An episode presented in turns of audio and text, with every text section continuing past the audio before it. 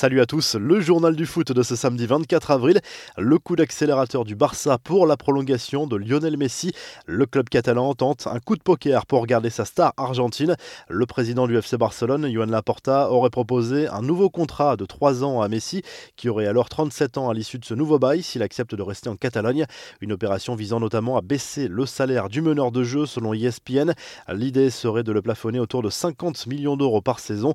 Il y a quelques jours, son père et agent Jorge Messi a été aperçu à Barcelone. Les autres infos et rumeurs du mercato, selon le quotidien sportif Sport, Ousmane Dembélé pourrait rejoindre la Juve gratuitement en 2022. En fin de contrat dans un an, l'ailier français pourrait choisir de quitter le Barça à l'issue de son contrat et son entourage négocierait déjà avec les dirigeants de la vieille dame.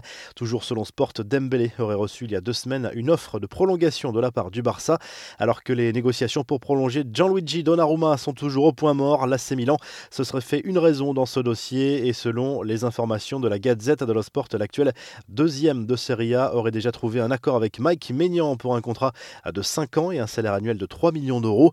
Les soucis continuent pour Ryan Giggs qui comparaîtra mercredi devant un tribunal à Manchester pour des faits présumés de violence sur deux femmes. En réaction, la sélection galloise a décidé de l'écarter de l'euro. Enfin, Manchester City s'offre un des plus grands espoirs du foot brésilien. Les Citizens ont bouclé l'arrivée de Kaiki, l'ailier brésilien de 17 ans rejoindra l'Angleterre en juin 2022 en provenance de Fluminense. La Super League pourrait coûter très cher à certains clubs. Quelques jours après l'échec du projet, les sanctions pour les clubs frondeurs font maintenant surface. D'après les révélations du New York Times et de Vox Populi, les contrats signés par les 12 membres fondateurs comprennent d'importantes clauses de pénalité financière en cas de retrait. Le journal généraliste espagnol spécialisé dans l'économie avance que chaque équipe ayant choisi de quitter le projet devra s'acquitter d'une amende de 300 millions d'euros. Les infos en bref, l'avertissement du président de l'UEFA, Alexander A expliqué au micro de CNN Sport qu'il pourrait bannir les joueurs des compétitions européennes en cas de racisme. Le dirigeant slovène appelle également les gouvernements à agir pour combattre ce fléau. Enfin, une bonne nouvelle pour Eden Hazard, blessé à plusieurs reprises cette saison. Le joueur du Real Madrid signe son retour dans le groupe de Zidane pour la réception du Betis ce samedi en Liga. Une bonne nouvelle avant la demi-finale de Ligue des Champions contre Chelsea. La revue de presse, le journal L'équipe revient sur la très grosse performance de Dimitri Payet avec l'OM vendredi soir lors de la 34e journée de Ligue 1 sur la pelouse de Reims. On a retrouvé le Payet des grands soirs avec un doublé et une passe décisive à son actif. L'OM prend provisoirement la cinquième place.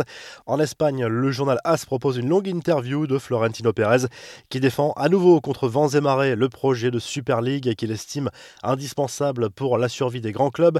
Le président du Real Madrid s'en prend surtout à l'UEFA et à son président Alexander Seferin qui voudrait garder leurs privilèges selon lui. Le Mondo Deportivo se penche de son côté sur l'avenir d'Ansu Fati que le Barça veut bien sûr garder à tout prix. La pépite Blaugrana a été stoppée dans son ascension à cause d'une grave blessure, mais le club catalan veut lui offrir un contrat en or pour écarter la concurrence. Et en Italie, la Gazette dello Sport évoque l'avertissement de l'UEFA au club dissident qui s'entêterait à vouloir lancer la Super League au plus vite.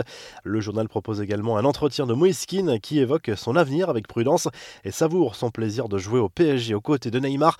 Si le journal du foot vous a plu, n'hésitez pas à liker la vidéo et à vous abonner. Et à très vite pour un nouveau journal du foot.